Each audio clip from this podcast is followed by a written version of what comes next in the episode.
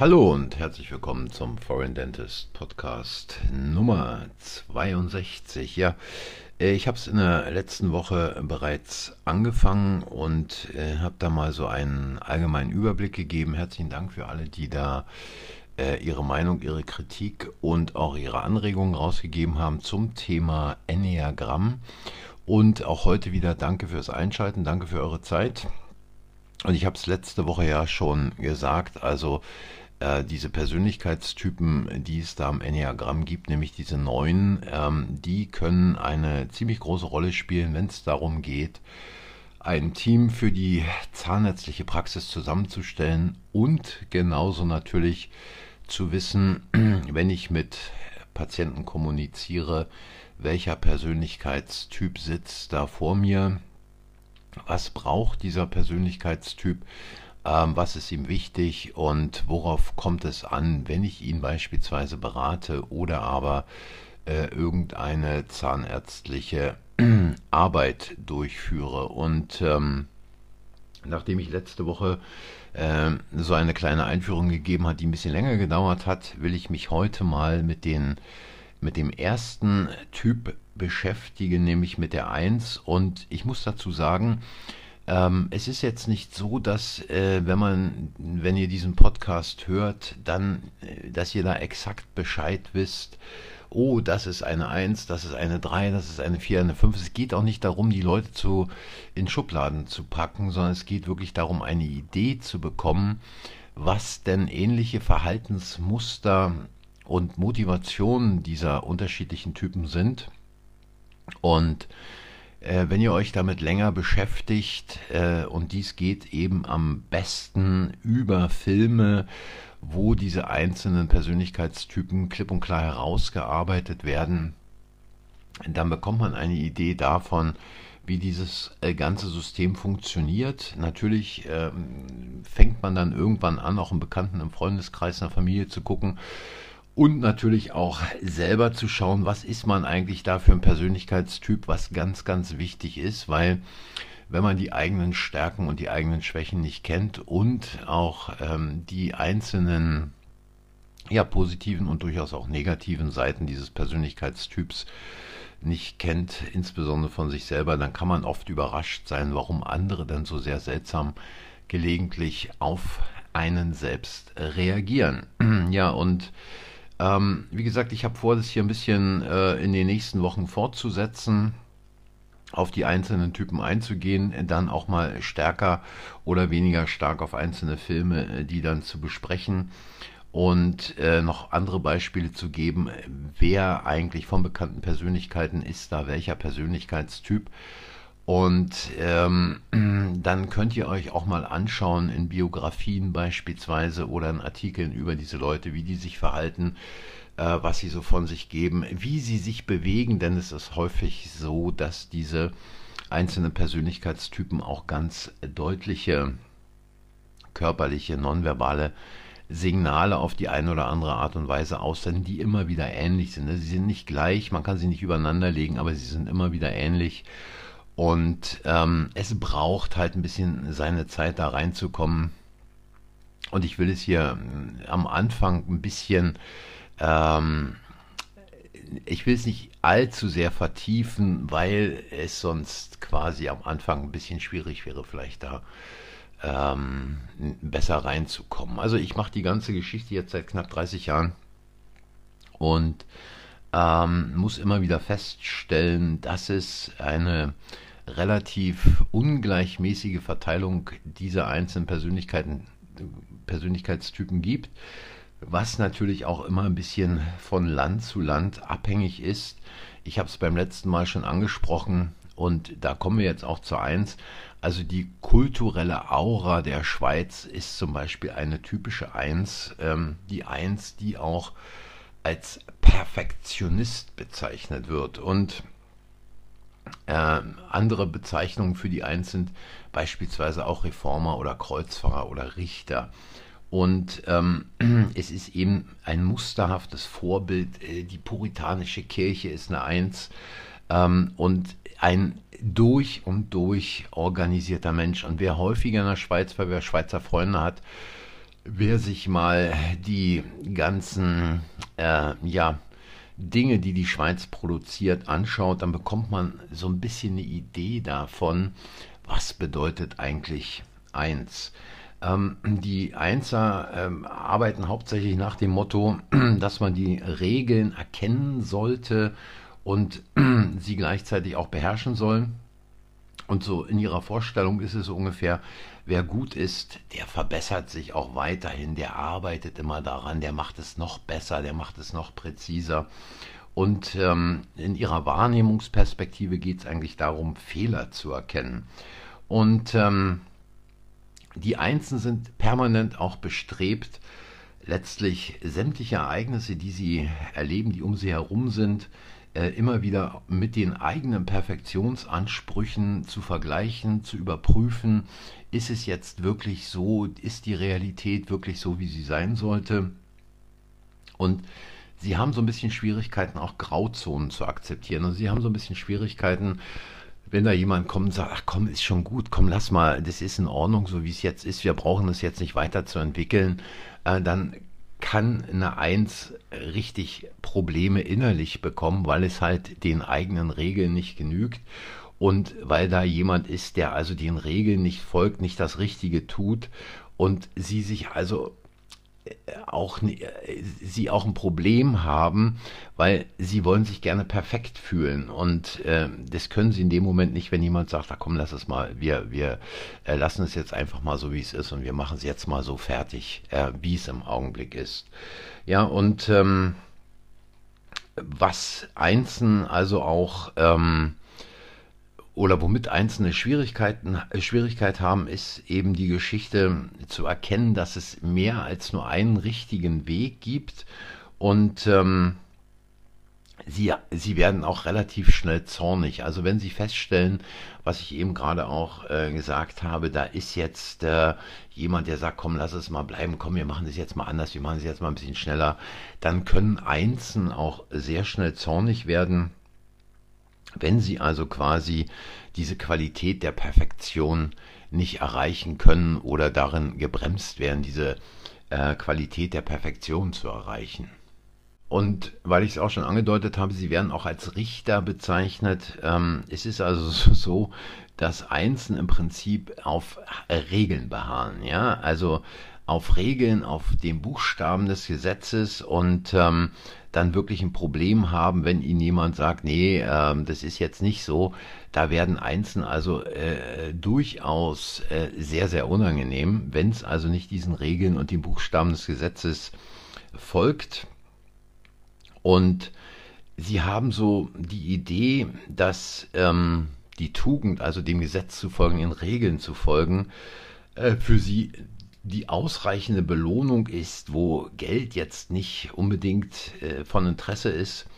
Und ähm, sie handeln also durchaus auf eine Art und Weise ähm, exemplarisch allein wegen dieser richtigen Handlung, ohne dass sie dafür irgendeine Belohnung erwarten. Und ähm, gleichzeitig ist es so, dass wenn eins hat zum Beispiel, und es kann äh, in der Praxis schon auch eine Rolle spielen, wenn Einser also beispielsweise glauben, dass sie sich klar und deutlich ausdrücken, äh, dass dann der Gesprächspartner oder die Gesprächspartnerin häufig eine lange, lange Rede sich anhören muss, also quasi äh, als ob da ein Priester zu ihm spricht und ähm, sie das absolut nicht begreifen. Sie dachten, sie hätten sich klar ausgedrückt und kurz und prägnant ausgedrückt, aber Einzeln können also reden ohne Unterlass, dass es also manchmal schon äh, sehr, sehr schmerzhaft und sehr lang wird.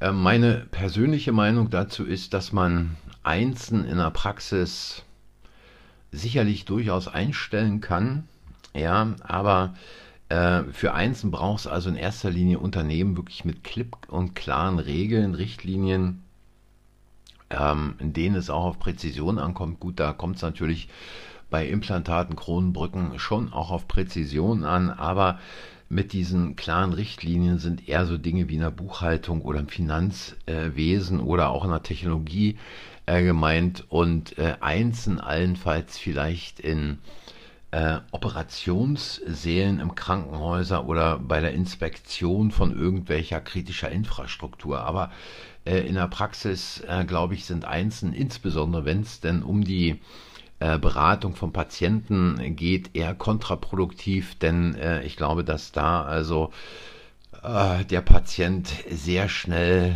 abschaltet, der Patient sehr schnell irgendwie den Fokus verliert und sagt, naja gut, also es ist zwar interessant, was ich hier höre, aber äh, es bewegt mich emotional überhaupt nicht. Und ähm, die Einzelnen, äh, die dann eben, wie gesagt, danach streben, ähm, sich perfekt zu fühlen, und die kann man auch mal beobachten, dass selten mal irgendwo ein Lächeln zu sehen. Ja, es ist, man arbeitet, man will es perfekt machen, man muss hier mit seinen Dingen klarkommen, die man da zu tun hat. Und da kann man sich nicht noch irgendeine Freude erlauben, solange man denn die Arbeit nicht äh, fertig und getätigt hat.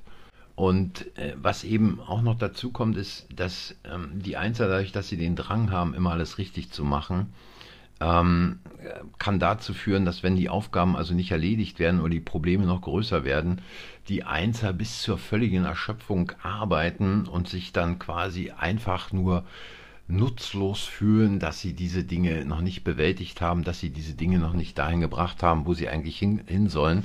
Und ähm, Einzahlen, das muss man auch sagen, sind relativ wenig flexibel. Also wenn bei denen beispielsweise ein logistischer Fehler auftritt und äh, der kann dann also ihre gesamte Argumentation, die sie irgendwie aufgebaut haben, äh, in einem Gespräch oder äh, in einer Debatte, ähm, kann dazu führen, dass ihre gesamte Argumentation einstürzt und ähm, dass sie quasi die Lösung, die sie da eigentlich hatten, völlig neu aufgebaut werden muss und ist natürlich ähm, ins Unendliche dann letztlich führt. Und genauso haben sie als Perfektionisten quasi, äh, wollen sie äh, schon auch auf eine Art und Weise sicher sein, dass sie exakt wissen, was von ihnen verlangt wird. Also da müssen genaue Regeln, genaue Vorgaben her.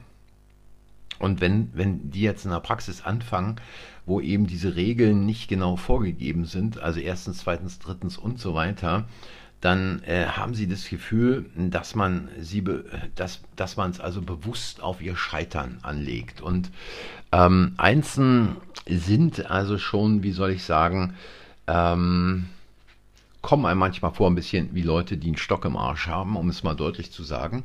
Ähm, ohne dass ich das jetzt äh, als schlecht bewerten will, aber so dieses Erscheinungsbild äh, kommt durchaus so vor.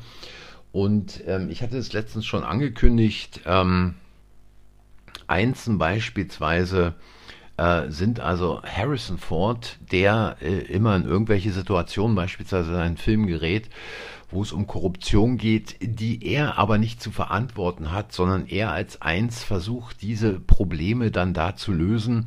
Ähm, und wahrscheinlich ähm, ist es noch deutlicher, und ich hatte es letztens auch schon angedeutet, Jodie Foster ist eine Eins. Jodie Foster hat einen Film gedreht, ich glaube, Ende der 90er, Anfang der 2000er heißt The Brave One. Da geht es darum, dass eine Frau mit ihrem Freund äh, im New Yorker Central Park überfallen wird. Der Freund stirbt und ähm, sie hat einen langen Krankenhausaufenthalt und will nun, dass äh, die Polizei sich um den Fall kümmert, dass diese Typen, die sie da überfallen haben, auch gesucht werden, dass sie verurteilt werden.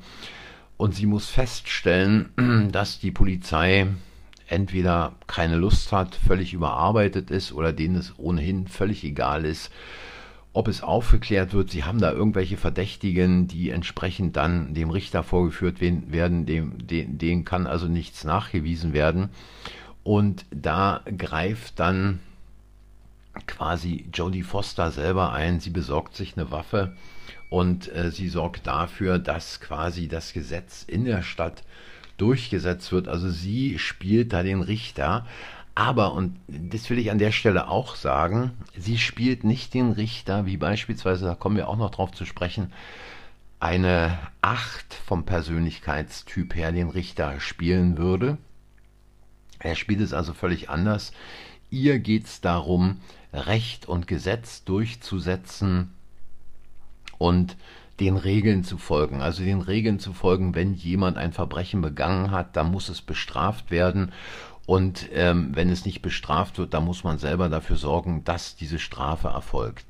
Ähm, wie gesagt, ähm, Einser in der Praxis sind wahrscheinlich eher etwas kompliziert. Und ähm, da gibt es also andere Typen aus dem Enneagramm, die sich da viel, viel besser eignen, ein gutes Team in der Praxis aufzubauen. Wenn man Eins in der Praxis mit etwas betrauen will, dann vielleicht mit der Buchhaltung. Ähm, aber allein schon an der Rezeption, selbst wenn Einzelnen gut darauf achten, dass der Kalender gut geführt wird, also die Buchungen und so weiter von Patienten, dann ist es sicherlich okay. Aber ich glaube, äh, in Praxen macht es weniger Sinn. Äh, hier nochmal mein Tipp. Also ich gebe auch unten einen Link in die Beschreibung. Ähm, Jodie Foster, The Brave One, aber genauso äh, Jodie Foster in Contact, da kann man das auch gut sehen. Da spielt sie also auch eine Eins, die äh, eben, äh, ich weiß nicht, wer den Film gesehen hat, die also nach außerirdischem Leben sucht und dann letztlich auch äh, findet und äh, die alles daran setzt, dass man quasi äh, diese Dinge dann auch entsprechend weiterverfolgt und sie soll da ausgebotet werden, aber sie gibt sich damit nicht zufrieden. Und vielleicht für alle, die es, ja, wie soll ich sagen, die noch ein bisschen die älteren Filme kennen, ich weiß nicht, ob es da irgendwann in den letzten 10 oder 20 Jahren einen Film gab, aber bei äh, Dr. Jekyll und Mr. Hyde ist es also so, dass Dr. Jekyll eine eindeutige Eins ist. Es gibt eine alte Version äh, von diesem Film und äh, Dr. Jekyll ist also eine Eins, der ist in seinem Labor, der arbeitet da, ähm, der äh, ist da über Stunden tätig und gibt sein Letztes, um quasi äh, perfekt das Richtige zu entdecken und zu erforschen. Und transformiert sich dann quasi in eine 7, auf die 7 komme ich auch noch zu sprechen, die 7, die immer nach Möglichkeiten sucht, nach den Dingen, die da alle noch gehen und wo Dr. Äh, Jekyll dann als Mr. Hyde ruft, oh, ich bin frei, ich bin frei, äh, endgültig äh, äh zum Schluss, jetzt bin ich frei. Also diese Befreiung aus dem immer nur den Regeln folgen und jetzt einfach mal laufen lassen, so wie es eine Sieben macht, ähm, keine Grenzen mehr zu kennen und ähm, alles einfach mal äh, quasi narzisstisch auch zu erleben. Ähm, äh, ist ein gutes Beispiel dafür. Also Dr. Jekyll und Mr. Hyde kann ich da auch nur empfehlen. Ja, dies war so ein kleiner Einblick in die Geschichte. Ähm, da kann man natürlich noch viel, viel mehr erzählen, aber ich werde es also in den kommenden Wochen auch fortsetzen. Ich hoffe, dass es euch so eine kleine Idee gegeben hat. Wie gesagt, ich gebe da unten die in der Beschreibung dann die äh, Links auch mal zu den Filmen dass ihr da mal reinschauen könnt und beschäftigt euch mal mit den Figuren, dass ihr da so ein bisschen eine Idee bekommt. Äh, für heute war es das erstmal. Wie immer Fragen, Anregungen, Kritiken, Meinungen äh, einfach als Sprachnachricht. Ähm, der Link ist auch unten in der Beschreibung, freue ich mich drüber. Und ansonsten sage ich danke fürs Zuhören, danke für eure Zeit und ja, bis zum nächsten Mal. Macht's gut, tschüss.